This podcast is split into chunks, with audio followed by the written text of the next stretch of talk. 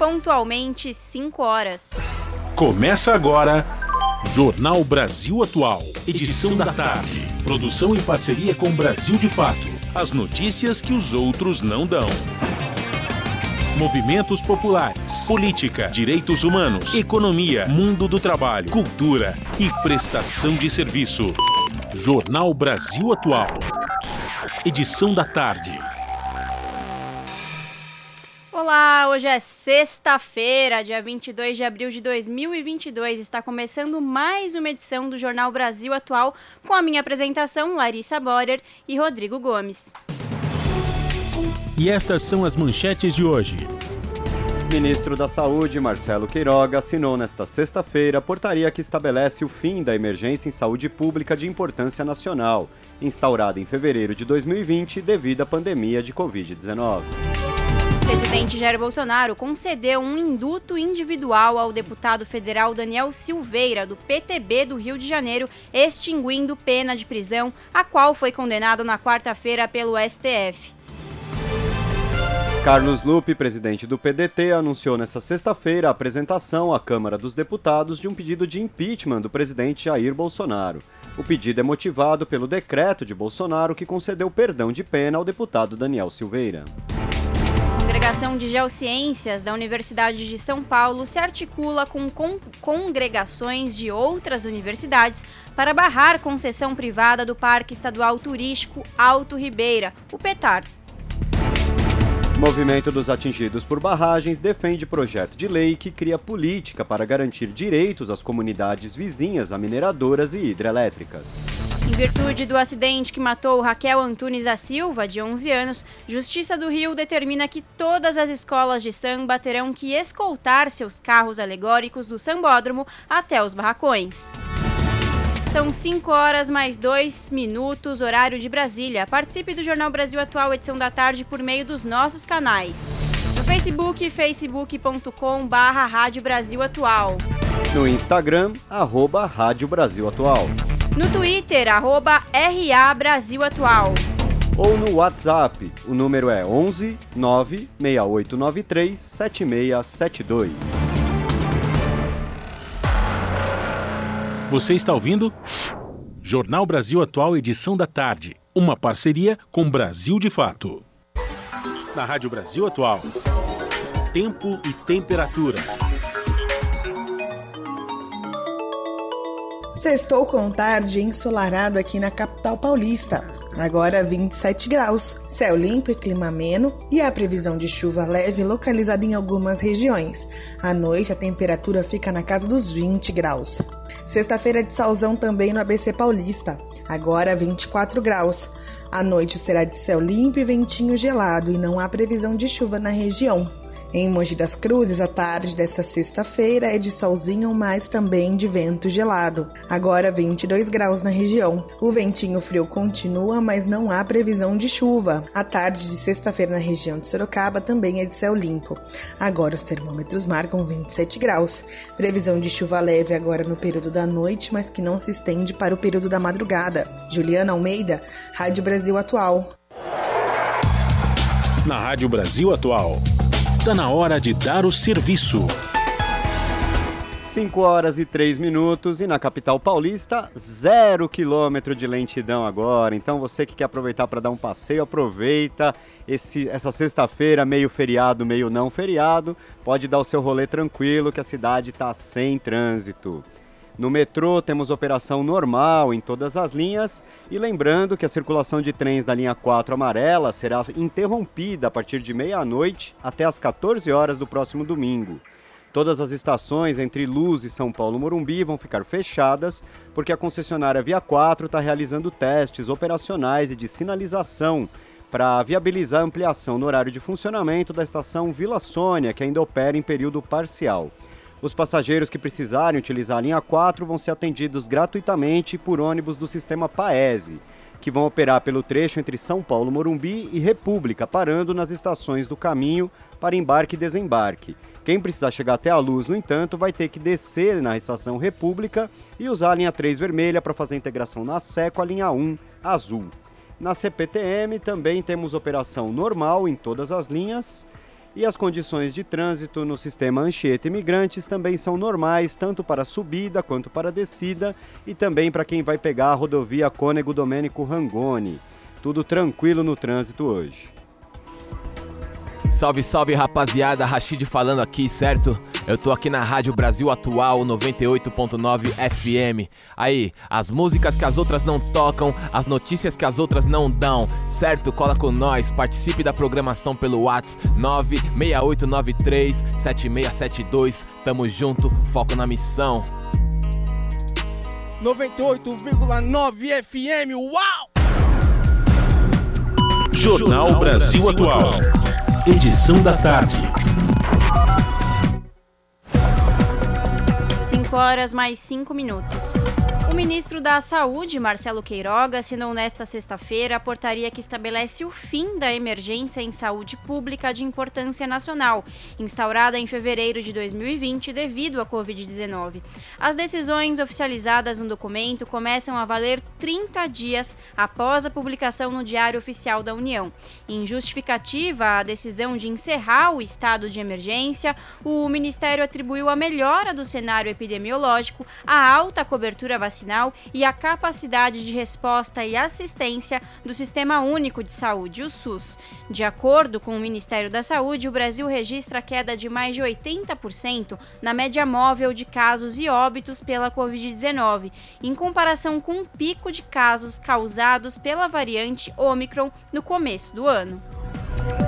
E o presidente Jair Bolsonaro concedeu indulto individual ao deputado federal Daniel Silveira, do PTB do Rio de Janeiro, extinguindo a pena de prisão a qual ele foi condenado na quarta-feira pelo Supremo Tribunal Federal. O anúncio foi feito por Bolsonaro em uma transmissão nas redes sociais. Quem traz mais informações é Daniel Lamir. Após a condenação a oito anos e nove meses de prisão determinada pelo Supremo Tribunal Federal, o deputado federal Daniel Silveira, do PTB do Rio, foi beneficiado com um indulto individual concedido pelo presidente Jair Bolsonaro do PL. A medida está em edição extra do Diário Oficial, publicada nesta quinta-feira, dia 21. Nas palavras de justificativa de Bolsonaro, a prerrogativa presidencial para a concessão de indulto individual é medida fundamental à manutenção do Estado democrático de direito, inspirado em valores compartilhados por uma sociedade fraterna, justa e responsável. Ele utilizou ainda, para o caso, os argumentos sobre liberdade de expressão e missão presidencial em zelar pelo interesse público de acordo com Bolsonaro, a sociedade encontra-se em legítima comoção em vista da condenação do parlamentar.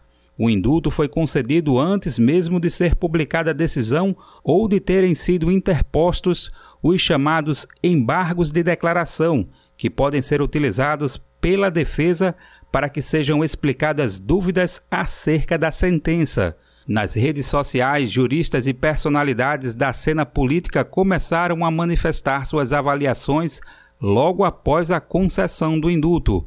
No Twitter, o cientista político Cláudio Couto afirmou que Daniel Silveira foi condenado por tentar impedir o livre funcionamento dos poderes. Agora, um dos poderes o perdoa. Por isso, é difícil imaginar um ataque mais absurdo à Constituição. Já a professora de Direito da Fundação Getúlio Vargas, Heloísa Machado, chamou a atenção que cabe ao Judiciário o controle sobre a concessão do indulto presidencial. O perfil oficial do partido do presidente, o PL, endossou obviamente o indulto. Da Rádio Brasil de Fato, com informações da redação em São Paulo. Locução: Daniel Lamir. 5 horas mais 9 minutos. A concessão da graça ao deputado Daniel Silveira repercutiu entre os senadores. O instrumento foi usado pelo presidente Jair Bolsonaro para perdoar a pena de prisão imputada ao deputado pelo Supremo Tribunal Federal. O repórter Pedro Pincer traz os detalhes. O presidente Jair Bolsonaro concedeu nesta quinta-feira o perdão da pena ao deputado federal Daniel Silveira, do PTB do Rio de Janeiro, condenado por 10 votos a 1 a oito anos e nove meses de prisão pelo Supremo Tribunal Federal. Bolsonaro usou o artigo 734 do Código de Processo Penal, segundo o qual o presidente da República pode conceder espontaneamente a chamada graça constitucional. O artigo diz que a graça poderá ser provocada por petição do condenado, de qualquer pessoa do povo, do Conselho Penitenciário ou do Ministério Público, ressalvada, entretanto, ao presidente da República a faculdade de concedê-la espontaneamente. Bolsonaro também menciona no decreto a Lei do Indulto Presidencial, de 1998, que prevê a conversão de pena de condenados. O ato do presidente repercutiu entre os senadores. O líder da oposição, Randolfo Rodrigues, da Rede Sustentabilidade do Amapá, disse que crimes contra a ordem constitucional não podem ser passíveis do benefício da graça ou indulto. Ele afirmou que vai buscar a anulação do ato e fez duras críticas ao presidente. Está claro, a missão de Jair Bolsonaro é esculhambar a Constituição e as instituições democráticas. Nós não iremos permitir a sanha criminosa do bolsonarismo para acabar com a democracia e as instituições do país não passará. Já Lazier Martins, do Podemos Gaúcho, disse que a condenação imposta pelo STF desrespeitou a inviolabilidade do mandato parlamentar do deputado. O senador criticou a postura do ministro Alexandre de Moraes e avaliou que possíveis questionamentos ao decreto de Bolsonaro podem causar problemas institucionais entre o executivo e o judiciário. Imaginemos que o Supremo receba um recurso por inco alegada inconstitucionalidade do decreto presidencial e, e, e, rejeite. E aí o presidente vai dizer, mas, poxa, mas então tudo que eu faço é o, o Supremo impede? Qual será a reação do presidente da República? Para Luiz Carlos Reis e do Progressistas Gaúcho, o Supremo vem cometendo abusos e a decisão de Bolsonaro pacifica a questão. Tanto é que nós temos 56 pedidos de convocação, cassação, impeachment. Mas, infelizmente, esses pedidos não prosperam na democracia, pelo, pelo abuso que a gente está vendo, que o Supremo tem feito em muitas questões. O presidente tomou a decisão, pronto, isso aqui pacifica. Para mim, pacifica. Alguém pode estar preocupado pensando diferente, eu não. Mas, na opinião de Jean Paul Prates, do PT Potiguar, Bolsonaro usa as instituições conforme sua conveniência, no intuito de proteger parentes e aliados. Então é preciso evitar que as instituições brasileiras justamente acolham esse tipo de postura. Por isso, eu tenho certeza que o povo brasileiro, que ainda não foi atingido por esse processo, deve repudiar com veemência mais essa atitude de um homem incapaz de honrar a cadeira de presidente da República. O presidente do Senado, Rodrigo Pacheco, declarou por meio de nota que a graça é uma prerrogativa assegurada ao presidente da República pela legislação vigente. Para Pacheco, não é possível ao parlamento sustar o decreto presidencial, o que se admite apenas em relação a atos normativos que exorbitem o poder de regulamentar ou de legislar por delegação. Pacheco disse ainda que a motivação político-pessoal do decreto não o invalida e o que cabe ao Legislativo é reavaliar as leis que tratam da concessão de benefícios como o indulto e a graça. Da Rádio Senado, Pedro Pincer. 5 e 13.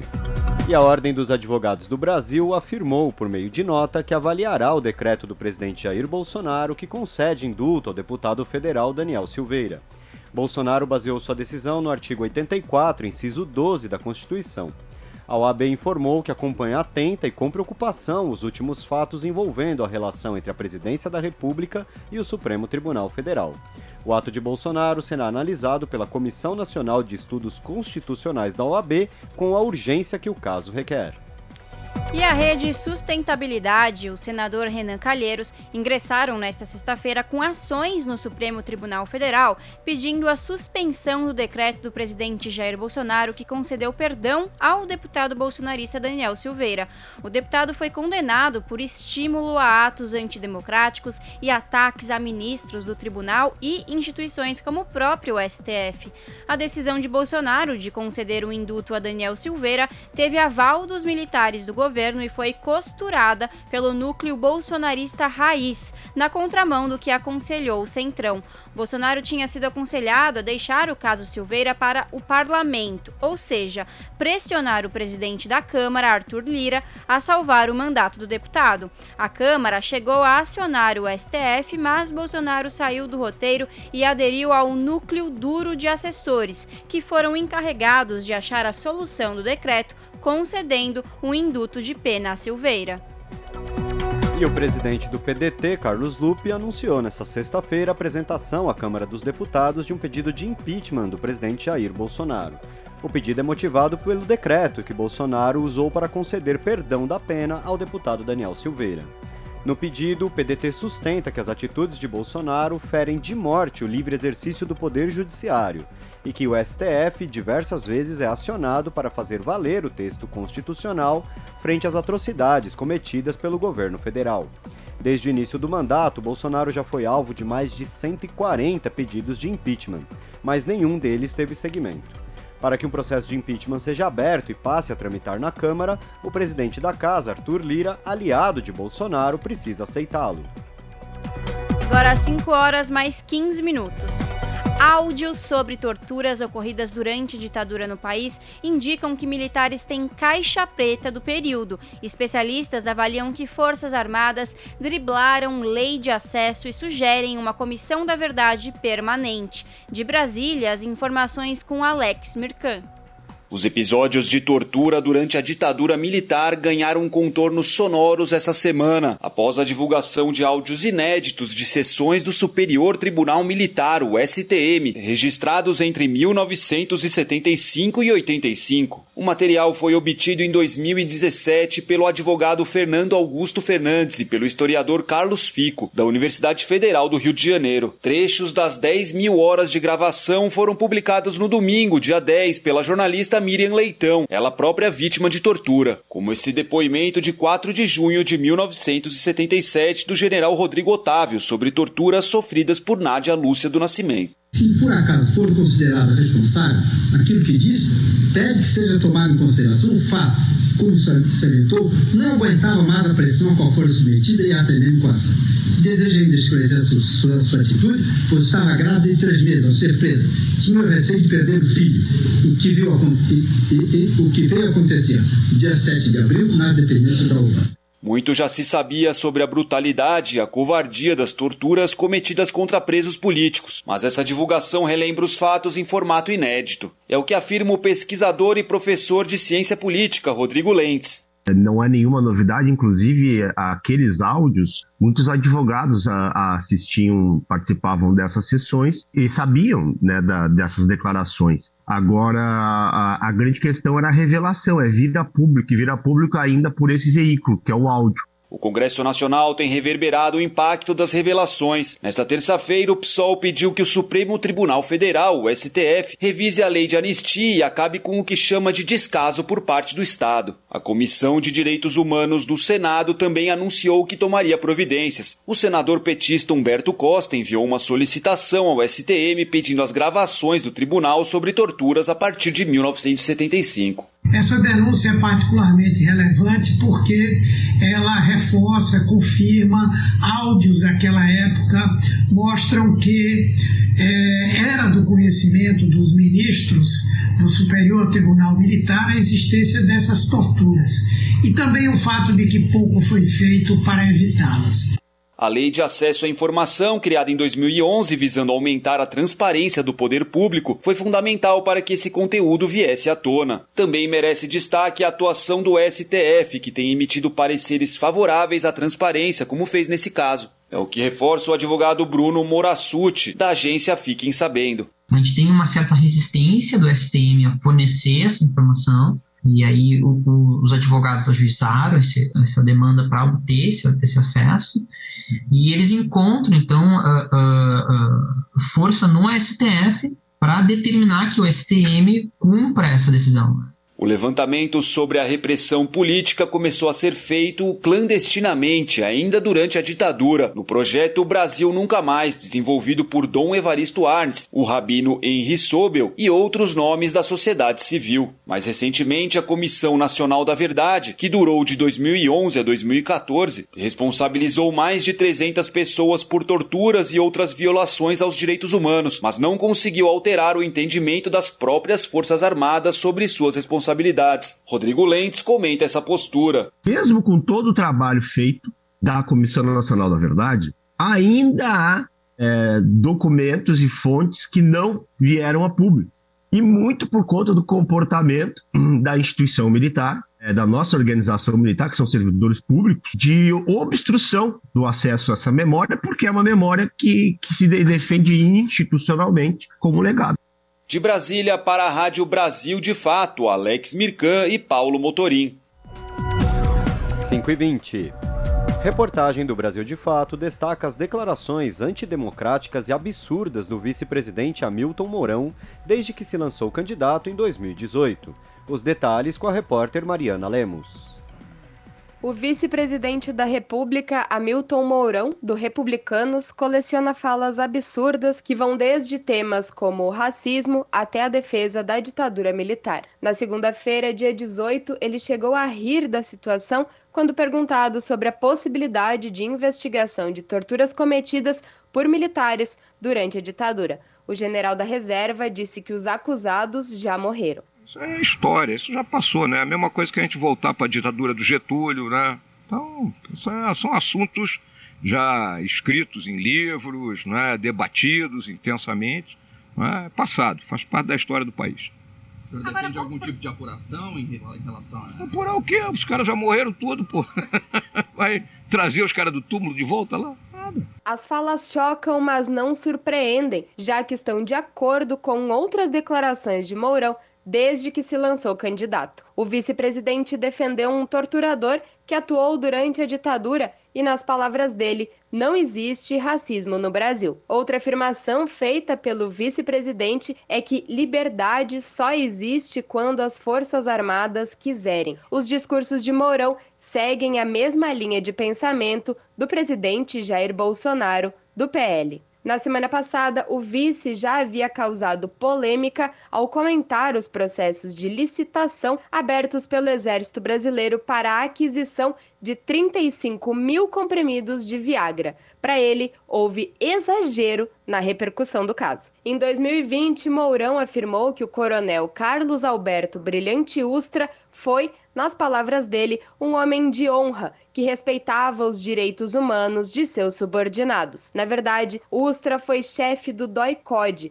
órgão usado na repressão política durante a ditadura militar e foi condenado em 2008 por tortura. Após as declarações, a Comissão de Defesa dos Direitos Humanos, Dom Paulo Evaristo Arnes, publicou uma carta de repúdio alegando que as falas de Mourão desonram as Forças Armadas. Ainda em 2020, o vice-presidente voltou a ser criticado por falas consideradas impróprias, após um homem negro ser espancado e morto por um segurança do Carrefour em Porto Alegre, Mourão disse que não existe racismo no Brasil. A declaração ocorreu no Dia da Consciência Negra. Em março de 2019, logo no terceiro mês à frente da vice-presidência, Mourão defendeu uma fala antidemocrática do presidente Jair Bolsonaro, afirmando que ele foi mal interpretado ao declarar a seguinte afirmação: democracia e liberdade só existem quando as Forças Armadas desejam. Antes de fazer parte do governo, quando ainda era candidato ao posto, em 2018, Mourão citou a ideia de branqueamento da raça ao dizer que o neto dele seria bonito. A fala foi considerada racista. Antes, o militar já havia feito comentários racistas, afirmando, nas palavras dele, que o brasileiro herdou a cultura do privilégio do português, a indolência do índio e a malandragem do africano. De São Paulo, da Rádio Brasil de Fato, com reportagem de Tainá Schukel, locução Mariana Lemos. 5 horas 23 minutos. O acordo entre o presidente Jair Bolsonaro e o prefeito de São Paulo, Ricardo Nunes, do MDB, para pôr fim à disputa pelo Campo de Marte está no foco do Ministério Público Paulista. A reportagem é dele, Rodrigo Gomes. O Ministério Público Paulista confirmou esta semana que o acordo entre a Prefeitura de São Paulo e o governo federal sobre o Campo de Marte foi efetivado sem considerar a indenização a que o município teria direito. Segundo o documento do acordo, os governos Bolsonaro e Nunes decidiram não calcular o valor da indenização, alegando ausência de definição judicial de critérios específicos. Com isso, o acordo ficou estabelecido no valor de 23 bilhões e 900 milhões de reais, exatamente o valor da dívida que a cidade tinha com a União. Porém, o valor da indenização pelo uso indevido da área do aeroporto estava estimado em 49 bilhões de reais, quase o dobro do valor do acordo. Além disso, o governo Nunes concordou em ceder definitivamente quase 2 milhões de metros quadrados correspondentes à área do aeroporto ao governo Bolsonaro, ficando com apenas 4.500 metros quadrados para fazer um parque. A promotora de urbanismo, Karina Mori, que cuida do caso, investiga se houve prejuízo ao município com o acordo. Para a co-vereadora Silvia Ferraro, da bancada feminista do PSOL na Câmara Municipal, não há nenhum ganho claro para a cidade com o documento é que não tem o cálculo dessa indenização. Ou seja, está se fazendo um acordo é, sem o cálculo e a prefeitura, do nosso ponto de vista, está levando a pior, porque além da prefeitura abrir mão desta indenização que a União teria com a prefeitura, a prefeitura ainda está é, praticamente doando a, uma grande parte da área para a União.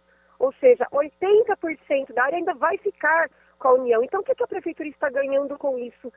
Para a Silvia, o governo Nunes pretende apenas usar os recursos que gastaria com a dívida em ações eleitoreiras beneficiando aliados. O que a gente suspeita é que o prefeito quer ter dinheiro em caixa exatamente no ano eleitoral para poder fazer muitas obras, inaugurar muitas coisas e, e utilizar isso de forma que vai favorecer ele e seu partido, apesar dele não ser candidato, mas ele tem candidato a governador, vai ter candidato a presidente, a presidente né, vai ter seus candidatos aí a deputado, então vai favorecer seus candidatos, os candidatos do, do, seu partido e da base de sustentação do governo nessa, nessa eleição agora de 2022, né? É, parece que a pressa, né, é para ter dinheiro em caixa que possa fazer realizações e que possam reverter isso em apoio e votos. Oficialmente proposto para encerrar a disputa pelo aeroporto Campo de Marte, na zona norte de São Paulo, que se arrasta há 63 anos, o acordo foi homologado pelo Supremo Tribunal Federal no final de março.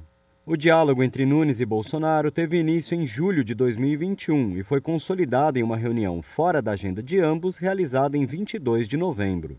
A intenção anunciada pelo governo Nunes era liquidar a dívida de quase 24 bilhões de reais com o governo federal, melhorando a capacidade de investimento da cidade no curto prazo.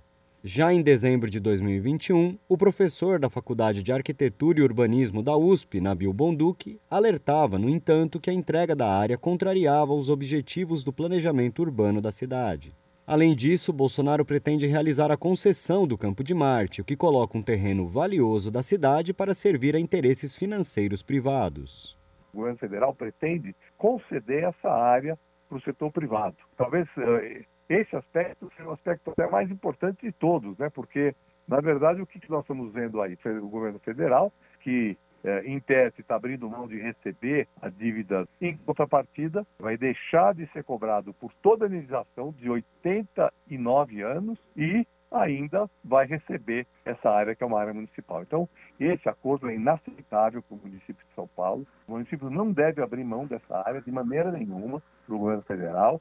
É, se precisar pagar a dívida por mais sete anos, não vai ser por mais sete anos que o, que o município vai ficar em uma situação difícil. Pelo contrário, o caixa da prefeitura uh, comporta hoje o pagamento dessa dívida. Só que nós estamos abrindo mão de muito troca disso. A disputa judicial entre São Paulo e a União pelo Campo de Marte começou em 1958. A área foi ocupada pelo governo federal após a derrota de São Paulo na Revolução Constitucionalista de 1932. Rodrigo Gomes, Rádio Brasil Atual e TVT. As notícias que os outros não dão. Jornal Brasil Atual. Edição da tarde. Uma parceria com Brasil de Fato. 5 e 29. E o Congresso Nacional vai promulgar no próximo dia 27 a Emenda Constitucional 119 de 2022, que desobriga estados e municípios de aplicar o orçamento mínimo constitucional na educação nos anos de 2020 e 2021 devido à pandemia. Da Rádio Senado, a reportagem é de Pedro Pincer. O Congresso Nacional promove na próxima quarta-feira a sessão solene para a promulgação da emenda constitucional que desobriga estados e municípios de terem aplicado na educação percentuais mínimos de suas receitas nos exercícios de 2020 e 2021 devido à pandemia. O texto também isenta de responsabilidade os gestores públicos pela não aplicação desses recursos. A matéria acrescenta o artigo 115 ao ato das disposições constitucionais transitórias vedando qualquer tipo de responsabilidade administrativa, civil ou criminal dos agentes públicos pelo descumprimento constitucional de aplicação mínima de receitas na educação, 18% pela União e 25% pelos estados e municípios. Os gestores públicos terão a obrigação de complementar o que não foi aplicado nesses dois anos até o exercício financeiro de 2023. A emenda é originária de uma proposta de emenda à Constituição apresentada por Marcos Rogério, do PL de Rondônia. A relatora, Soraya Tronic, do União Brasil de Mato Grosso do Sul, ressaltou o caráter transitório e excepcional da medida, para alívio momentâneo dos municípios. Não é anistiar, não. Esse dinheiro ele vai sim ser destinado à educação. Apenas nós demos um maior prazo. Esses gestores sofreram com muito mais intensidade as mazelas da pandemia e seus efeitos desastrosos pela total impossibilidade de empregar os recursos em escolas que não puderam ser abertas. Também não poderão ser impostas aos entes federados penalidades, sanções ou restrições para fins cadastrais de aprovação ou celebração de convênios. Da mesma forma, fica impossibilitada a intervenção estatal prevista na Constituição pela não aplicação dos percentuais mínimos. Da Rádio Senado, Pedro Pincer. 5 horas 31 minutos. Os microempreendedores individuais têm até o dia 31 de maio para aderir ao programa de reescalonamento do pagamento de débitos no âmbito do Simples Nacional, para evitar impedimento na opção. Da Rádio Nacional em Brasília, Gabriel Brum. O prazo de adesão ao HELP, o programa de reescalonamento do pagamento de débitos no âmbito do Simples Nacional, foi prorrogado para 31 de maio. A resolução ainda será enviada para publicação no Diário Oficial da União. Segundo o Comitê Gestor do Simples Nacional, a decisão foi necessária para dar tempo ao governo para definir a fonte de compensação da perda de arrecadação com o parcelamento especial. Essa é uma exigência da Lei de Responsabilidade Fiscal. Segundo a nota da Receita Federal, já está tudo pronto para o início do parcelamento. O prazo para regularização das dívidas impeditivas da opção pelo Simples Nacional também foi adiado para 31 de maio. Já a entrega da declaração anual do microempreendedor individual poderá ser feita até 30 de junho. Os demais prazos foram ajustados para permitir que empresas que tenham optado pelo Simples até 31 de janeiro possam aproveitar o parcelamento especial, regularizar suas dívidas e permanecer no regime, além de evitar o acúmulo de obrigações em um curto espaço de tempo. O HELP permite a renegociação de dívidas das micro e pequenas empresas e dos microempreendedores individuais que foram prejudicados pela pandemia em 2020. A dívida pode ser parcelada em até 180 meses, além da entrada e ter redução de juros, multa e encargos. Da Rádio Nacional em Brasília, Gabriel Brum. 5h33.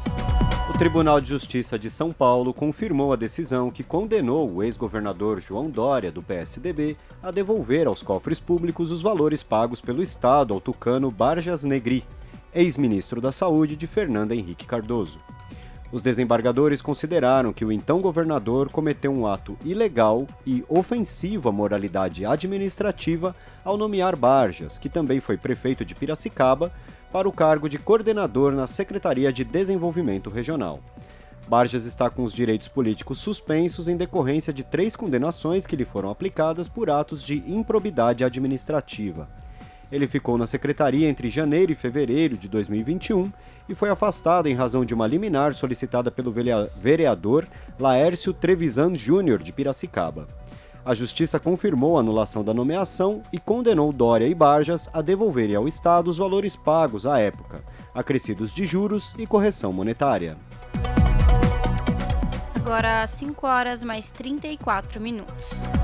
Fernando Haddad foi recebido por Juca Kifuri no programa Entrevistas, transmitido na noite de ontem pela TVT. Professor, Haddad foi ministro da Educação, prefeito de São Paulo e concorreu à presidência da República nas eleições de 2018.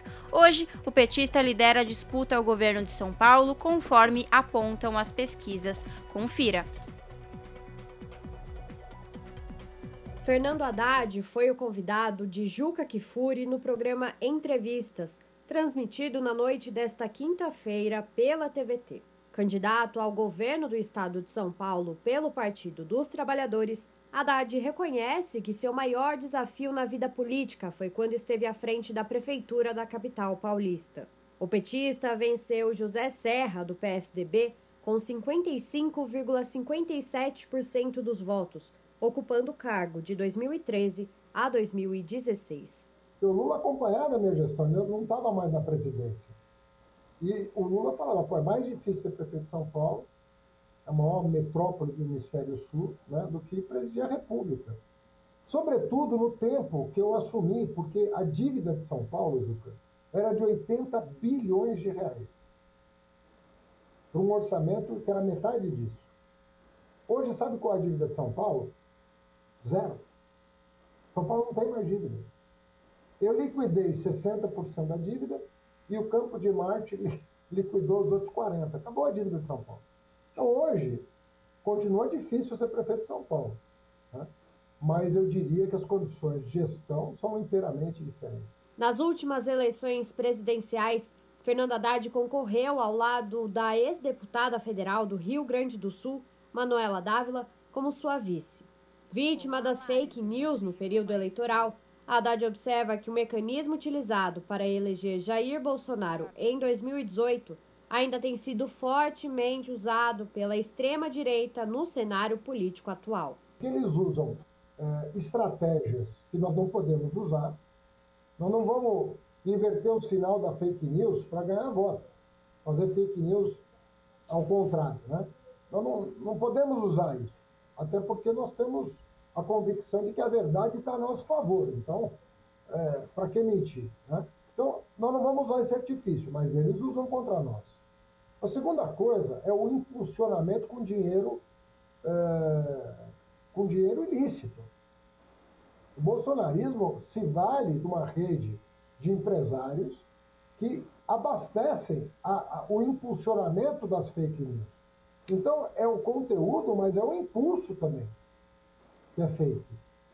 E nós, eu acho que a gente está aprendendo a lidar, mas ainda não tem o domínio da técnica de esterilizar as fake news que eles distribuem é, pelo WhatsApp do tio, como o pessoal brinca. A trajetória de Fernando Haddad na política foi marcada também pelo seu cargo como ministro da Educação.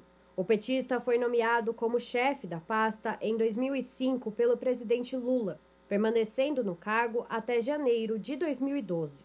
Dentre as diversas ações realizadas durante seu mandato está a criação do SISU, o Sistema de Seleção Unificada, a implementação do programa Universidade para Todos, o ProUni, e a reformulação e ampliação do FIES, o Fundo de Financiamento ao Estudante do Ensino Superior.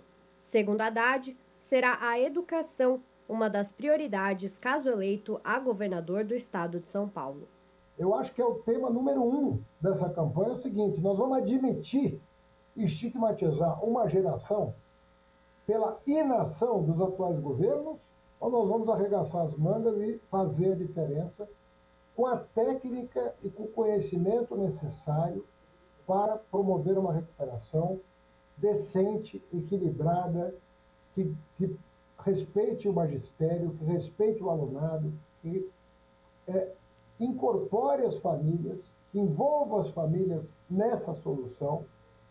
E eu diria para você, Maria Vitória, que talvez, é, eu digo a você, eu sou, eu sou o brasileiro vivo que mais tempo passou à frente do Ministério da Educação. Só duas pessoas, só dois brasileiros ficaram mais tempo do que eu no Ministério da Educação e não estão mais entre nós. Eu diria o seguinte: nós temos pessoas extremamente qualificadas para enfrentar esse desafio. Durante o programa Entrevistas, Haddad falou ainda sobre a chapa que une Lula e Geraldo Alckmin na disputa pela presidência da República nas eleições deste ano. A articulação teve como origem uma proposta apresentada pelo ex-prefeito de São Paulo, Lula, ainda em 2021, como uma frente ampla para derrotar o bolsonarismo. Lula segue na liderança das pesquisas. Conforme aponta a última pesquisa Poder Data, divulgada em 13 de abril, Lula tem 40% das intenções de voto. Em segundo lugar está Bolsonaro, com 35%. E as coisas acabaram. Isso, isso foi um longo processo né, que culminou agora com a aprovação tanto do PSB quanto do PT, a aprovação da chapa, mas foi um processo que eu te diria, ele foi um processo de um ano de maturação. Não foi um processo, não foi uma ideia relâmpago, né? Foi, foi amadurecida, foi ponderada, foi testada, foi conversada. É, o presidente Lula teve muita sabedoria em deixar a ideia é, avançar no, no seio da opinião pública, sentir o pulso dentro do PT, dentro da sociedade, dentro dos sindicatos, dentro do, do empresariado. E a coisa foi se formatando com. Foi, a, a um, uma hora começou a ficar natural a ideia. Aquilo que parecia. começou a ser naturalizada. O Entrevistas, apresentado por Juca Kifuri, vai ao ar todas as quintas-feiras, às nove e meia da noite, na TVT. É possível rever a íntegra dos programas anteriores no canal de YouTube da Rede TVT. Você está ouvindo? Jornal Brasil Atual, edição da tarde. Uma parceria com Brasil de Fato. 5 e 41. Dados do Cadastro Geral de Emprego e Desemprego, o CAGED do IBGE, mostram um aumento no número de demissões voluntárias no Brasil, como um reflexo da pandemia do coronavírus e da busca por maior qualidade de vida por parte dos trabalhadores mais qualificados. Da Rádio Nacional em Brasília, Lucas Por Deus Leon.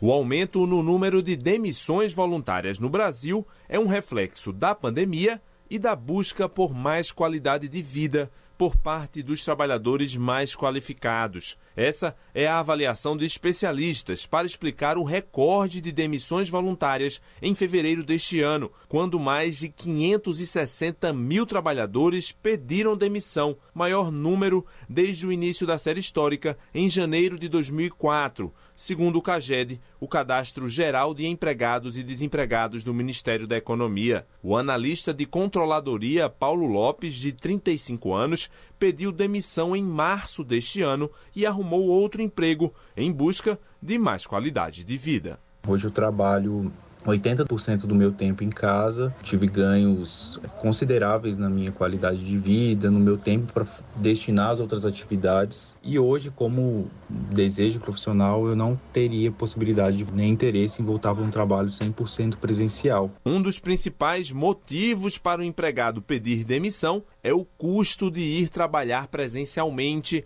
segundo argumenta a especialista em processo do trabalho, a advogada Juliana Mendonça. O aumento desses pedidos de demissão se devem aos baixos salários e, com o retorno aos trabalhos presenciais, muitos deles preferem se desligar a ter que voltar a trabalhar presencialmente, tendo em vista que não houve recomposição salarial e os gastos para trabalhar presencialmente, seja com transporte, alimentação, vestuário, eles não estão compensando. Nos Estados Unidos, o número de demissões voluntárias também tem batido recorde nos últimos meses. Para o economista da LCA Consultores, Bruno Imaizumi, que fez um levantamento sobre o tema, essa é uma mudança de comportamento influenciada pela pandemia. Às vezes o cara topa receber um pouco menos, mas trabalhar de casa e não ter que ficar gastando 20 horas da semana para ir voltar de casa. São outras coisas que você começa a pensar depois da pandemia.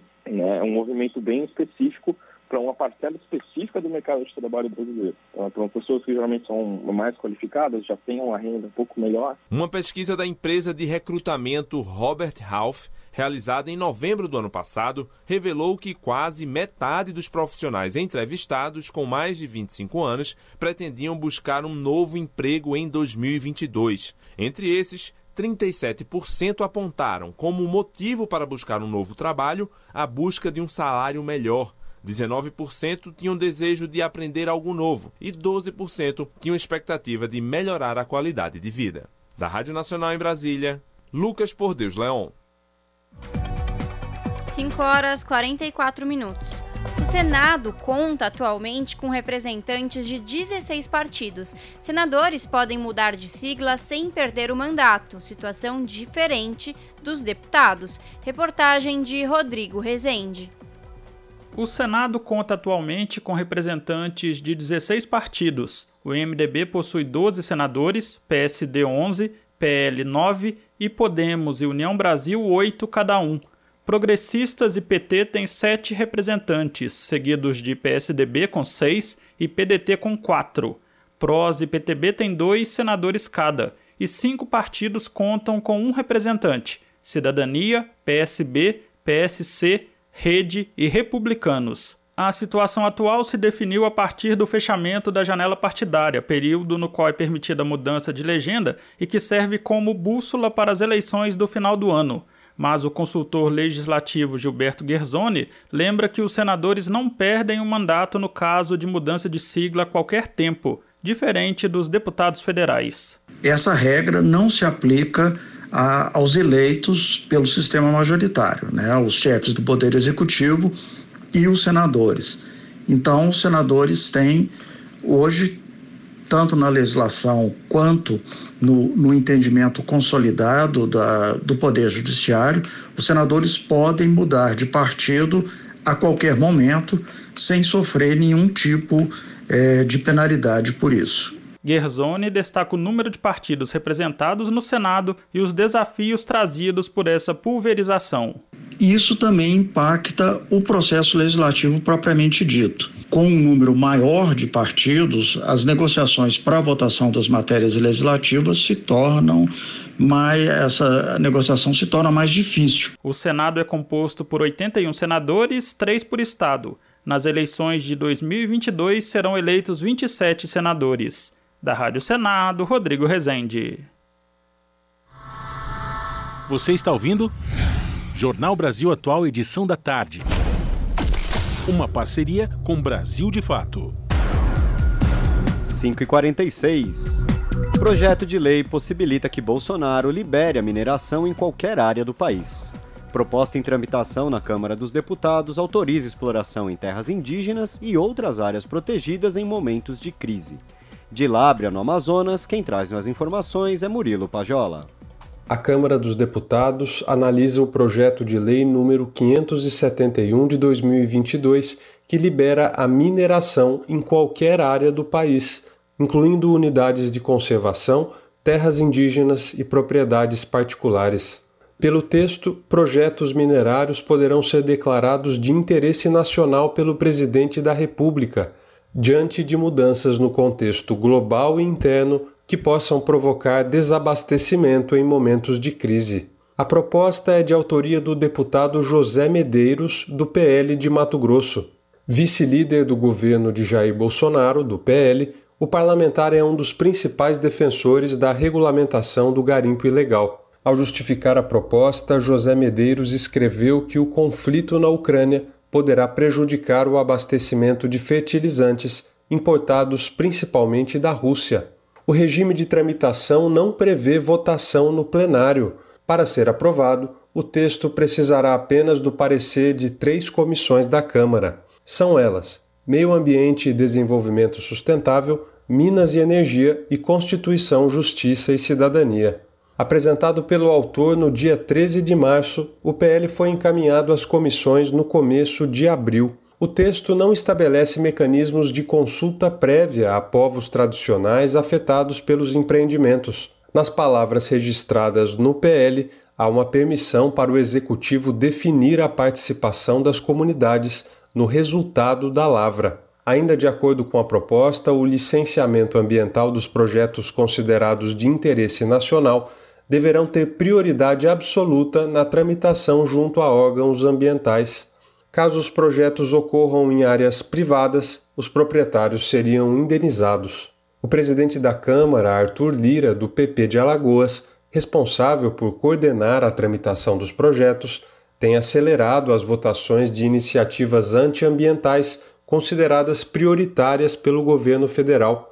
Um exemplo é o PL de número 191 de 2020, que autoriza a mineração e outros empreendimentos de grande impacto em terras indígenas. Alvo de protestos de ambientalistas, artistas e movimentos sociais, o texto é considerado inconstitucional por advogados da área ambiental e pelo Ministério Público Federal. Após a repercussão negativa, mineradoras com atuação no Brasil se posicionaram contra a tramitação do PL 191 e Lira desacelerou a tramitação, que é feita em regime de urgência. De Lábrea, no Amazonas, da Rádio Brasil de Fato, Murilo Pajola.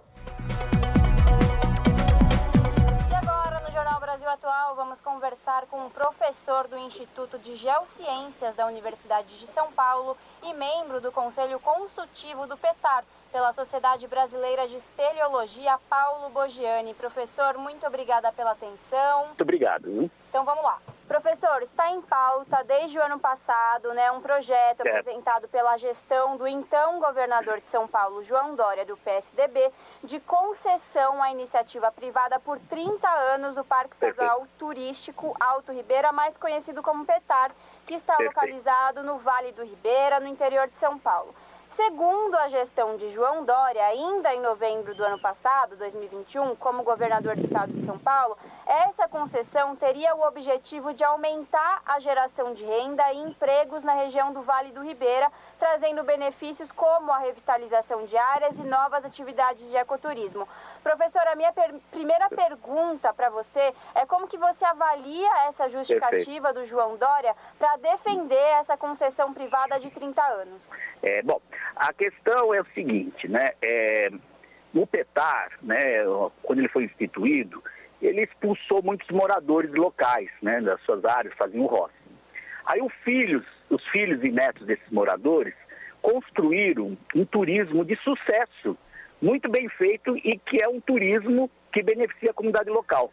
E agora o governador quer tirar isso e passar para uma empresa privada. É muito injusto, né? Porque ele não vai distribuir e gerar mais renda. Ele vai gerar renda para uma empresa privada tirando o trabalho dos moradores locais. Por isso a gente é totalmente contra esse processo que não foi discutido é, com a comunidade. A gente não é contra a concessão. Você pode ter uma concessão de um restaurante, de algumas, algumas é, modalidades, mas não, essa concessão por 30 anos é diárias do PETAR e a empresa, né, a futura concessionária, vai fazer uma concorrência é, desleal, usando um patrimônio público com a população local. E quais são as perdas do ponto de vista geológico, histórico Perfeito. e ambiental com essa concessão claro. do parque? Então, eles falam em aumento da visitação sem fazer uma devida análise né, do impacto ambiental que essa visitação pode gerar. E a questão é o seguinte, a hora que você abre para uma empresa, e a empresa vai pôr dinheiro também, tem essa contrapartida, ela quer ter o retorno financeiro, é a lógica capitalista. Então eles vão inventar coisa, pôr tirolesa, que nem lá no Ibirapuera, coloca roda gigante, não sei o quê, tudo com impacto visual, placas, propaganda, é tudo que um parque não é, é para isso. Né? Os parques foram criados para a preservação ambiental e para fazer o ecoturismo, ou seja, gerar renda para a comunidade local. Eles sabem fazer, eles sabem como fazer, é deixar para a comunidade local. Outra injustiça, há dezenas de anos, há anos, é, foram fechados alguns roteiros e existem alguns roteiros para serem abertos. Há anos a comunidade local pede para fazer esses roteiros. Eles nunca deram. E agora vão dar para uma empresa privada. É outra injustiça. Uhum. E, professor, lá é uma área de estudo, né? Também, também pesquisa. E sem contar que quando você, você dá essa concessão de 30 anos, uhum. você não tem a garantia de como é. vai voltar isso, né? Como vai ficar isso depois desses 30 anos. É, até assim, as áreas, né, pra, pra da concessão são relativamente pequenas, né? Não, realmente a, a futura concessionária não tem como interferir nisso. Mas eles falam, né, o governo diz que eles querem fazer a concessão para que a Fundação Florestal comece a fazer mais pesquisa.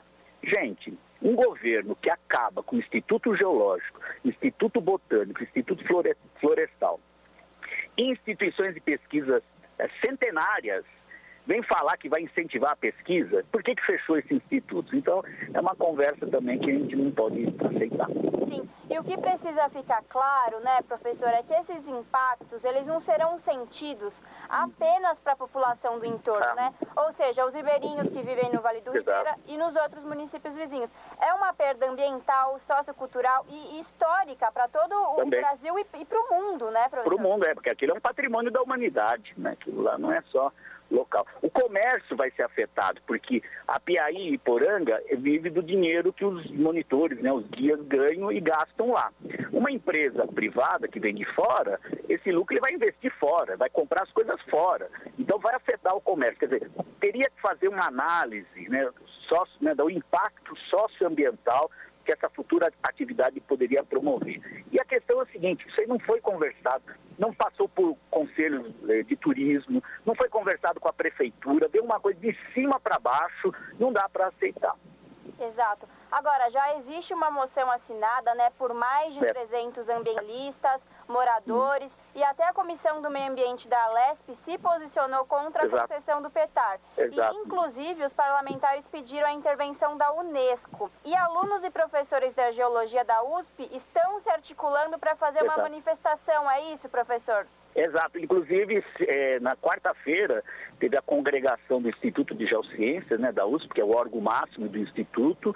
Ela se manifestou contra a concessão, né, vai publicar é, já na segunda-feira essa manifestação contrária e nós estamos articulando com as congregações de outras unidades e quem sabe o Conselho Universitário para se posicionar contra. A USP tem inúmeras pesquisas na região, a gente trabalha com a formação dos guias locais, leva aluno à área de pesquisa, de, de estudo, né? E a gente não sabe como é que vai ser a relação com uma futura concessionária. É um risco grande sem necessidade, né? O, isso tudo é embasado numa lei de 2016, que infelizmente foi aprovada, e no governo Dória ele mudou um artigo dessa lei, na verdade tirou um artigo dessa lei, na qual o dinheiro das concessões, né, o recurso que entrasse pelas concessões, eles teriam que ser destinados para os parques. Tiraram isso. Então, a gente, o dinheiro da concessão, que nem sabe para que, que vai ser utilizado é, pelo governo do Estado. Exato. Professor, qual que é a importância de informar a população dos impactos que essa concessão privada vai causar e mais, né, de manifestar a frustração diante desse, desse retrocesso? Ah, primeiro, assim, é um processo de elitização. Hoje o ingresso no PETAR é de 16 reais.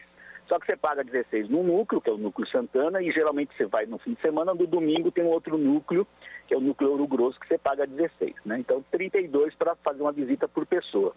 Certamente esse ingresso vai para 40, 50 reais, já vai encarecer. Os moradores locais de Apiaí e Poranga têm isenção. Eles vão restringir a isenção dos moradores locais para poucas famílias que tenham renda no máximo de dois mil reais. Quer dizer, é só quem tem dinheiro que vai poder visitar algo que é público. Né? Então, a ameaça maior é usar o que é público para gerar renda para uma empresa privada e elitizar a visitação na região. Exatamente, professor. Bom, é isso. A luta não pode ah, parar. Exatamente. E... Agradece muito. O papel de vocês agora é fundamental né, nesse exercício é, democrático da gente fazer né, valer o nosso nossa vontade, né? Muito obrigado. Obrigada pela conversa, professor. Tchau, tchau. Conversamos aqui com o professor do Instituto de Geociências da Universidade de São Paulo e membro do Conselho Consultivo do PETAR pela Sociedade Brasileira de Espeleologia, Paulo Bogiani, no jornal Brasil Atual. Rede Brasil Atual, Rádio Brasil Atual, TVT e Brasil de Fato em defesa do consumidor.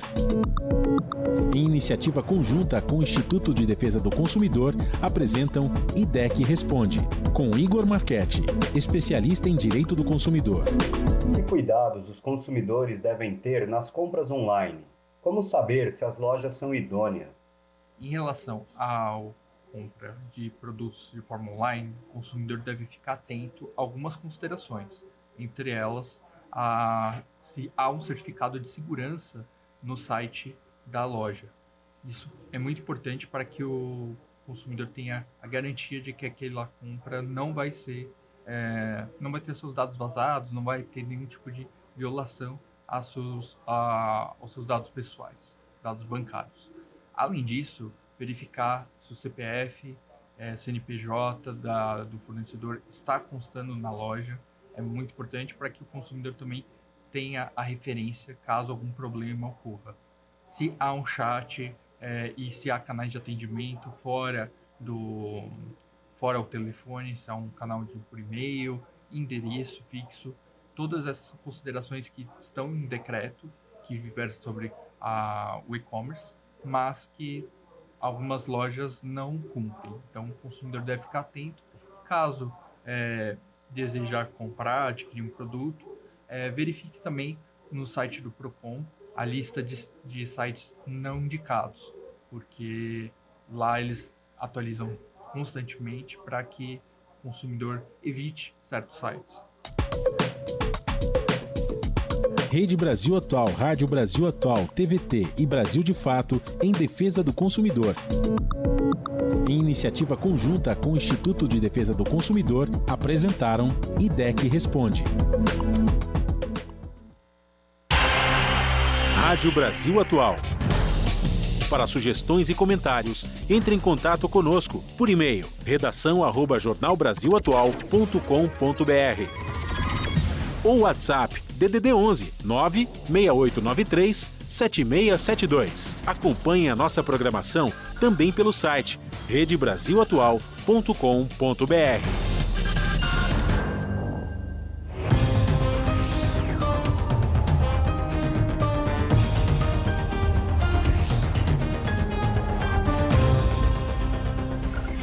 Seis horas e agora vamos falar com Ana Flávia Quitério, apresentadora do seu jornal, que começa logo mais às 19 horas na TVT, canal digital 44.1. Ana, boa noite. Quais os destaques que você traz hoje? Olá, Lares e Rodrigo. Uma excelente sexta. Finalmente sextou para nós que trabalhamos feriado e hoje, inclusive. E também a todos os ouvintes da Rádio Brasil Atual e vamos aos destaques da edição de hoje aqui do seu jornal. Do ministro da Saúde, Marcelo Queiroga, quer dizer, o ministro da Saúde, Marcelo Queiroga, assinou hoje em Brasília a portaria que estabelece o fim da emergência em saúde pública de importância nacional por conta da Covid, mesmo com cerca de 100 mortes por dia e a elevada transmissão da doença. A doença ainda não acabou, a pandemia ainda está aí. Mais uma vez, o atual governo coloca a população em risco e o Brasil na contramão da ciência e das recomendações internacionais. Vamos falar também, essa matéria vem lá do Rio. Daqui a pouco entra na avenida o Acadêmicos do Salgueiro, escola da zona norte da cidade, que este, que este ano traz um enredo que fala de resistência e leva para Marquês de Sapucaí uma ala composta por refugiados. Vocês vão ver mais detalhes na reportagem da Vivi Nascimento. E para encerrar, o carnaval não voltou ainda com força total. Mas em cidades como São Paulo e Rio de Janeiro, acabamos de falar da cidade aí da cidade carioca, né? É possível observar blocos pelas ruas. A festa gera alegria, também gera esperança de renda para muitos brasileiros, inclusive para catadores de recicláveis que perderam muito com a pandemia e não receberam apoio nenhum do governo. Nós vimos que esse setor né? Inclusive quem é, recebe, quem, quem trabalha nessa época do ano, né, do carnaval, ficou parado praticamente dois anos. Então, com certeza, a saída desses blocos pelas ruas vai sim gerar uma renda para essas pessoas. Bom, essas e outras reportagens completas vocês acompanham daqui a pouco comigo, pontualmente às sete da noite no seu jornal. Bom programa, Lares e Rodrigo. Beijão grande para todo mundo. Eu aguardo vocês. Jornal Brasil Atual, edição da tarde. Uma parceria com Brasil de Fato. 6 horas mais 3 minutos. Um em cada cinco americanos comprou uma arma durante a pandemia. Estados Unidos é o líder isolado de armas per capita e é também um dos países com maior número de tiroteios. De Los Angeles, nos Estados Unidos, as informações com a repórter Eloá Orazen.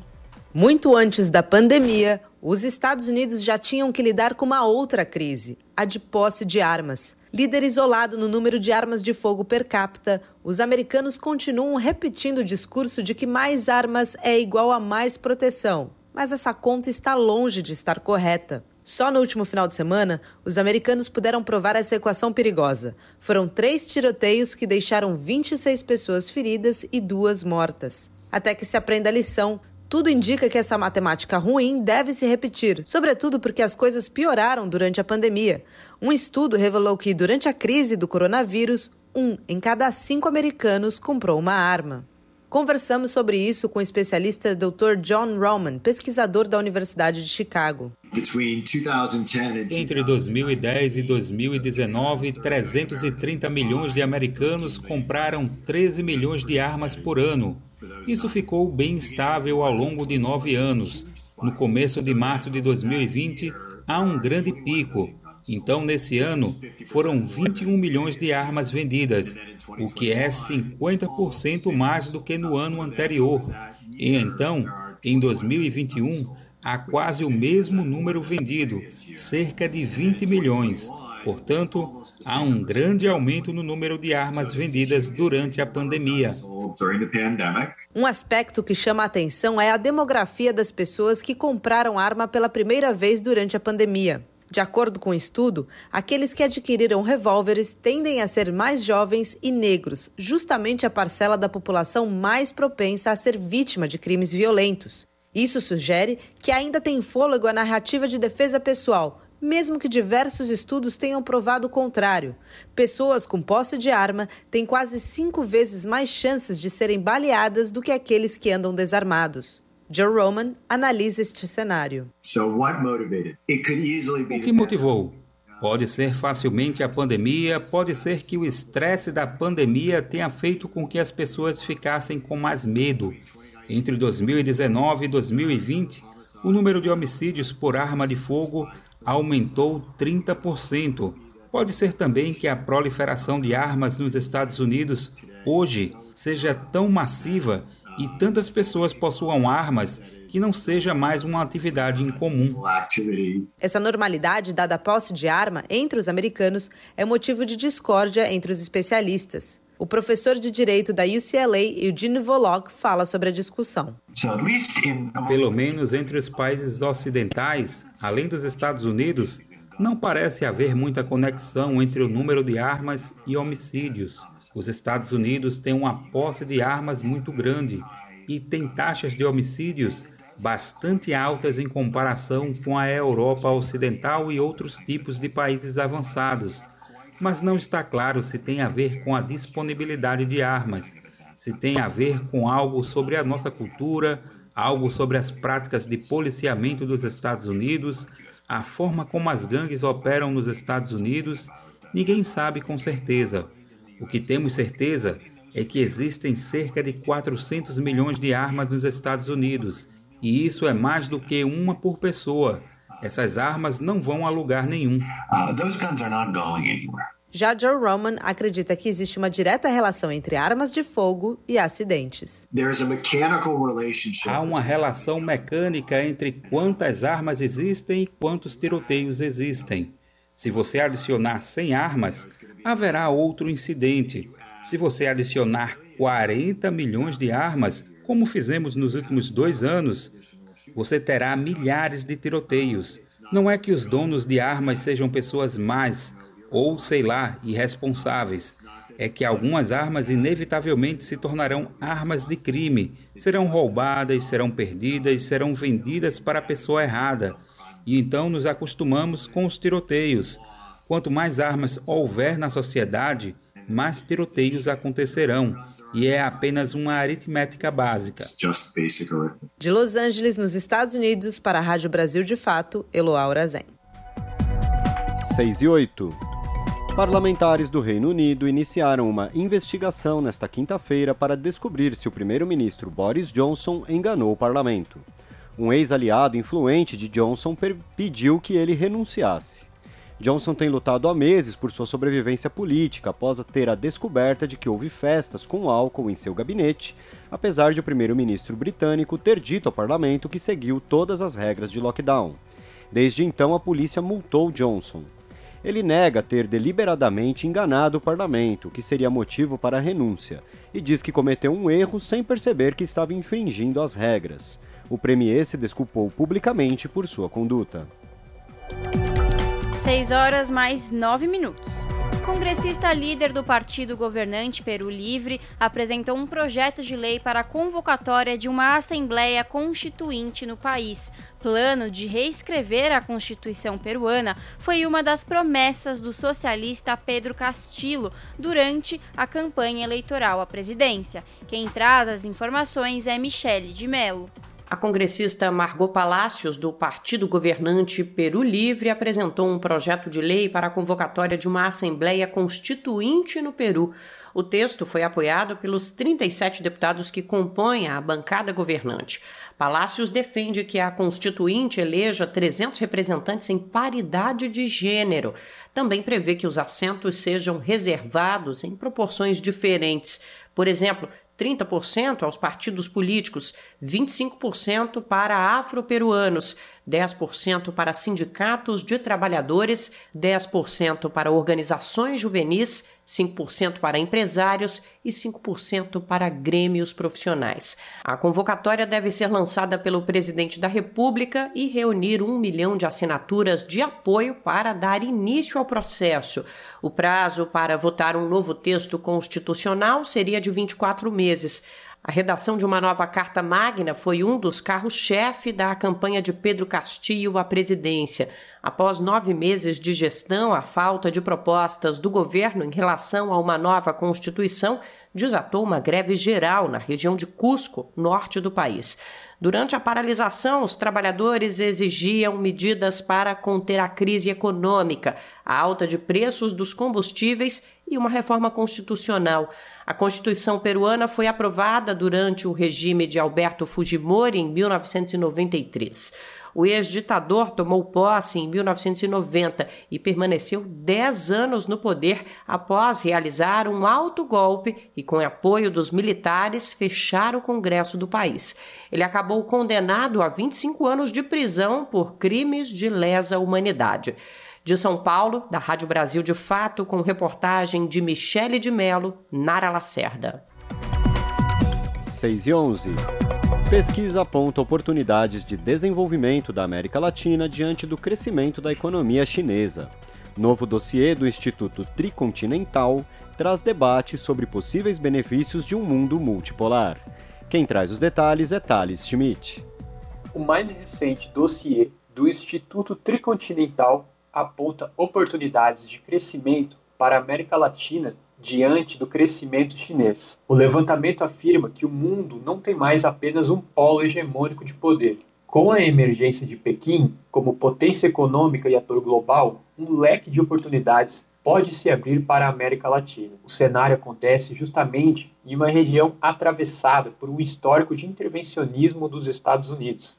O texto do dossiê de número 51 do Instituto Tricontinental levanta perguntas como: que condições a emergência da China e seu peso global conferem para ganhar graus de autonomia nacional neste contexto? Que papel podem desempenhar os processos de integração da América Latina para usar nossos recursos como povos para satisfazer as necessidades das maiorias? Emiliano Lopes, pesquisador do Instituto Tricontinental, afirma que o poder de Pequim permite novas estratégias comerciais e a complementariedade produtiva na América Latina. Além disso, o pesquisador aponta a possibilidade de desenvolvimento de infraestrutura sem os graus de condicionamento político, ideológico e militar propostos pelo Império Norte-Americano. Emiliano Lopes destaca que as diretrizes do crescimento do gigante asiático, com decisivo planejamento estatal, representam um exemplo de desenvolvimento soberano e justo em um momento de crise do paradigma capitalista ocidental. Mas o dossiê ressalta que o desenvolvimento soberano, com a parceria da região com a China, não está dado. Nas palavras escritas do dossiê, essa condição depende da saída das oligarquias do poder estatal e de sua ideologia colonizada, além do desenvolvimento de um processo de integração e unidade regional que priorize a cooperação sobre a competição e que exclua os Estados Unidos. Lopes destaca que a discussão sobre a ascensão da China é um debate acalorado entre os movimentos populares e que há um questionamento sobre um possível novo ciclo de dependência parecido com o desenvolvido com as potências ocidentais. De São Paulo, da Rádio Brasil de Fato, Thales Schmidt. 6 horas mais 13 minutos. O Congresso do México aprova a proposta do presidente López Obrador de nacionalização do lítio. O país possui ao menos cinco reservas do mineral usado para a produção de baterias de alto rendimento. As informações com a repórter Michele de Mello. O Senado mexicano aprovou com 87 votos favoráveis, 20 contrários e 16 abstenções uma reforma à lei de mineração do país. A medida torna oficiais as atividades de extração de lítio.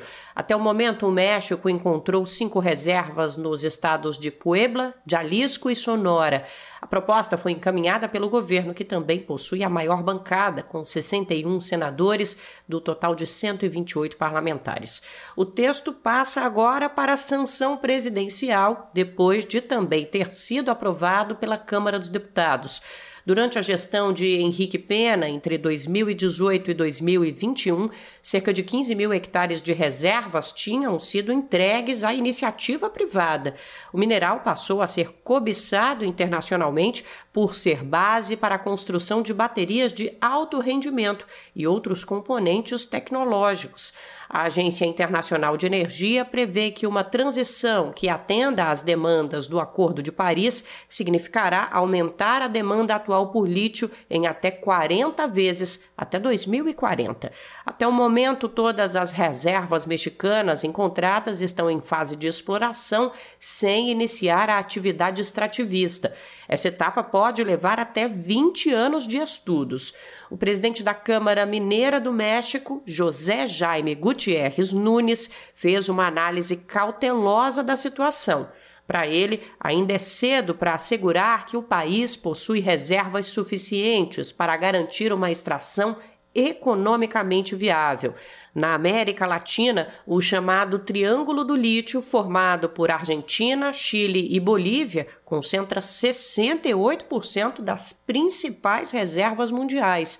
Na última semana, a Bolívia organizou o primeiro Fórum Internacional sobre o Lítio, com representantes dos governos mexicano, argentino e chileno. De São Paulo, da Rádio Brasil de Fato, com reportagem de Michele de Mello, Nara Lacerda.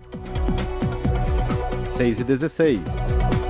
Países da América Latina discutem metas do primeiro pacto ambiental da região, chamado de Acordo de Escazú.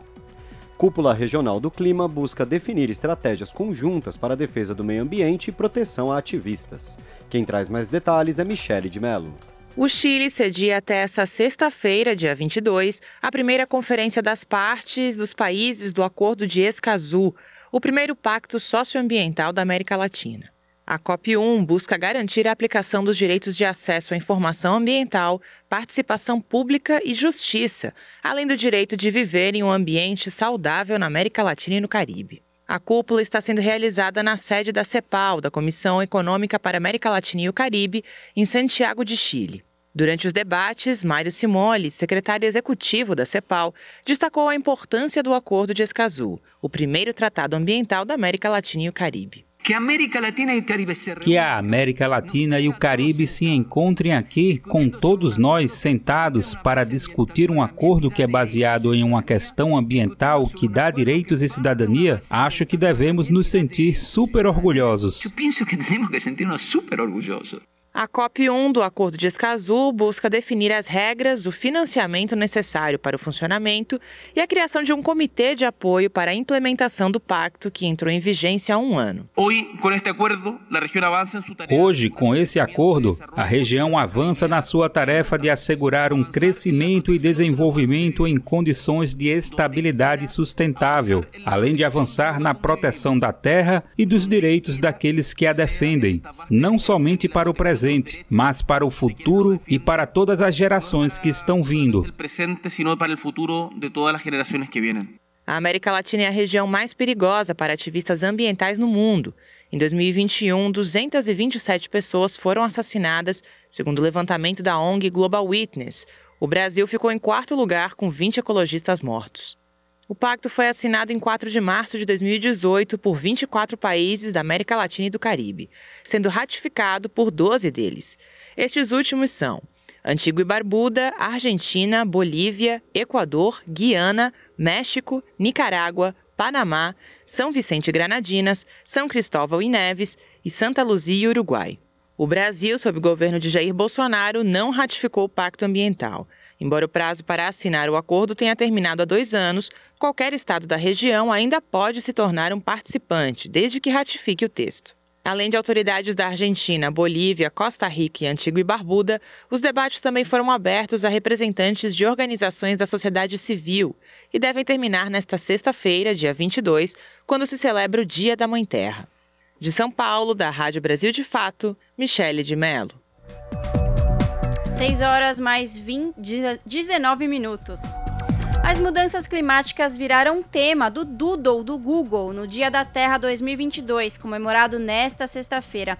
Na manhã de hoje, o buscador foi substituído por imagens reais do Google Earth, que ilustram mudanças climáticas sofridas em diferentes partes do mundo nos últimos anos. A ação busca conscientizar as pessoas de que estilos de vida mais sustentáveis podem diminuir os efeitos das mudanças climáticas no planeta. As imagens exibidas no buscador hoje são reais e fazem parte do acervo do Google Earth. Usa usando o efeito de time-lapse, é possível acompanhar a evolução das mudanças climáticas em diferentes locais do globo nos últimos anos. O Monte Kilimanjaro da, da Tanzânia, na África, geleiras na Groenlândia, uma grande barreira de corais da Austrália e as florestas Harz, na Alemanha, são os locais exibidos no Doodle de hoje. 22 de abril foi instituído instituído como o Dia da Terra em uma resolução da Assembleia Geral da ONU em 2009. Também conhecido como Dia da Mãe Terra, a data busca conscientizar globalmente as pessoas sobre a importância da proteção e conservação do meio ambiente. Você está ouvindo? Jornal Brasil Atual, edição da tarde. Uma parceria com Brasil de Fato. 6 e 20. Em virtude do acidente que matou a menina Raquel Antunes da Silva, de 11 anos, logo após o desfile da escola de samba em cima da hora, a Justiça do Rio de Janeiro determinou que todas as escolas de samba terão que escoltar seus carros alegóricos do sambódromo até os barracões para evitar o acesso de crianças e adolescentes aos veículos. Da Rádio Nacional no Rio de Janeiro, Cristiane Ribeiro. Todas as escolas de samba do Rio de Janeiro terão que escoltar seus carros alegóricos do sambódromo até os barracões para evitar o acesso de crianças e adolescentes aos veículos. A decisão é do juiz Sandro Espíndola, da primeira vara da infância, da juventude e do idoso do Rio, que acolheu o pedido do Ministério Público Estadual. A medida foi tomada nesta quinta-feira, um dia após a menina Raquel Antunes da Silva, de 11 anos, ficar gravemente ferida e ter uma das pernas amputadas num acidente envolvendo um dos carros alegóricos da escola de samba em cima da hora, logo após o desfile da agremiação. A justiça também determinou que a Polícia Militar coloque viaturas e a Guarda Municipal faça patrulhamento a pé nas ruas do entorno do sambódromo onde circulam as alegorias depois dos desfiles. A PM disse que vai cumprir a decisão. Em sintonia com a decisão da Justiça, o prefeito do Rio, Eduardo Eduardo Paes disse que os responsáveis têm que estar atentos e ter muito cuidado com as crianças. Assim, eu não acredito em fatalidade, né? Eu acho que a gente tem que passar a tomar um cuidado maior. Né? A gente está muito atento às crianças, os responsáveis têm que estar muito atentos às crianças. Mas, enfim, eu acho que a gente tem que olhar muito essa coisa da dispersão e o, o trajeto todo. Se tiver criança, tem que tomar um cuidado especial. Eu fiz uma conversa pela manhã com o Procurador-Geral de Justiça, Luciano Matos. É, tiveram várias reuniões ao longo do dia com a Rio Tour, com o pessoal do Ministério Público, do Juizado da Infância, para proteger o mais possível as crianças. Acidentes podem acontecer, mas né, essas crianças têm que estar muito bem observadas observados, não dá para deixar dessa maneira, não, não dá para tratar como fatalidade. A Secretaria Municipal de Saúde informou que a menina Raquel permanece internada com o quadro de saúde muito grave. A Liesa, Liga das Escolas de Samba do Grupo Especial, informou que já foi notificada pelo Ministério Público do Rio de Janeiro sobre a determinação e afirmou que qualquer decisão judicial que ajuda a reforçar a segurança dos desfiles, dos componentes, do público e dos cidadãos envolvidos na festa é positiva e será prontamente atendida. Da Rádio Nacional no Rio de Janeiro, Cristiane Ribeiro. 6 horas mais 23 minutos. A ONU abrirá portas em julho para abrigar exposição sobre brasileiro Rui Barbosa. Painéis sobre a obra do diplomata, escritor e jurista serão expostos na sede da organização em Nova York, de 4 a 28 de julho. Datas coincidem com presidência do Brasil no Conselho de Segurança. O evento é apoiado pela Fundação Casa de Rui Barbosa e pela missão do Brasil na ONU. De, da ONU News em Nova York, Mayra Lopes. A missão do Brasil na ONU e a Fundação Casa de Rui Barbosa vão promover a exposição Rui Barbosa, Cidadão do Mundo, entre os dias 4 e 28 de julho, na sede das Nações Unidas em Nova York. As datas coincidem com a presidência brasileira no Conselho de Segurança. Os painéis serão posicionados na entrada principal do prédio, caminho obrigatório aos diplomatas que vão às reuniões do Conselho de Segurança e da Assembleia Geral. A presidente da Casa Rui Barbosa, Letícia Dornelles, falou à ONU News sobre o significado do evento neste momento. A exposição Rui Barbosa, Cidadão do Mundo, foi pensada em conjunto entre a Missão Permanente do Brasil na ONU e a Fundação Casa de Rui Barbosa, desde julho de 2021, para ser apresentada quando a, o Brasil assumisse a presidência do Conselho de Segurança. Serão dez painéis com a vida e obra de Rui Barbosa, os principais pontos da carreira dele, como por exemplo a primeira Constituição da era republicana, que foi escrita e pensada por Rui na casa onde hoje é o museu, o abolicionismo, que ele foi um dos líderes, um dos pensadores brasileiros, o lado humanista, a soberania das nações, o direito internacional e a participação de Rui Barbosa em Haia, na segunda Conferência da Paz, onde ele liderou as nações sem voz, porque ele defendeu sempre a soberania dos estados.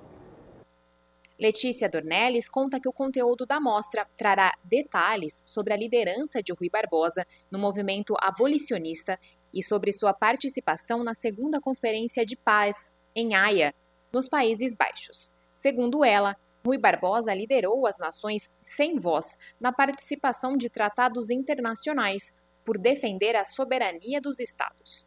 Durante a semana, obras em braille do brasileiro serão distribuídas, além de versões de oração aos moços nas seis línguas oficiais das Nações Unidas. O texto foi consagrado ao ser apresentado quando Rui Barbosa foi convidado para ser paraninfo na formatura da Faculdade de Direito do Largo de São Francisco, em São Paulo. A presidente explica que Rui Barbosa não pôde discursar no evento, pois já estava muito doente mas suas palavras viraram um livro. No texto, o jurista se refere aos formandos como meus filhos e pede que os jovens mantenham a pureza em seus julgamentos. Ainda em julho, a Fundação também promove uma outra exposição sobre grandes mulheres escritoras brasileiras, em especial Clarice Lispector e Cecília Meirelles, no Consulado do Brasil, em Nova York. A exposição leva o nome de um trecho de um poema de Cecília Meirelles, Fases como a Lua. O evento destacará o trabalho universal das duas escritoras brasileiras, que foram traduzidas em várias línguas e até mesmo musicadas. Da ONU News em Nova York, Mayra Lopes. Na Rádio Brasil Atual, tempo e temperatura. Prepare o protetor solar, pois o final de semana na capital paulista será de solzão. No sábado, o dia começa com céu limpo, com poucas nuvens, e a temperatura será abafada. Não há previsão de chuva na região, com máxima de 29 e mínima de 17 graus. No domingo, a situação não muda. Dia com poucas nuvens e solzão o clima continua quente e sem previsão de chuva, com máxima de 29 e mínima de 20 graus. Nas regiões de Santo André, São Bernardo do Campo e São Caetano do Sul, o final de semana também será quente. No sábado, máxima de 28 e mínima de 17 graus. O dia será de céu limpo, clima abafado e sem previsão de chuva. No domingo, mesma coisa. Dia com poucas nuvens pela manhã, o sol aparece e a temperatura continua amena. Não há previsão de chuva, com máxima de 26 e mínima de 18 graus.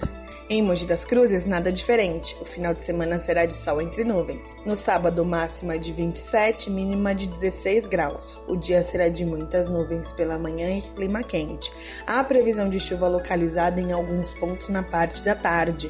No domingo, a situação é a mesma. Dia com muitas nuvens, mas o clima continua quente. E previsão de chuva leve na parte da tarde, com máxima de 25 e mínima de 18 graus.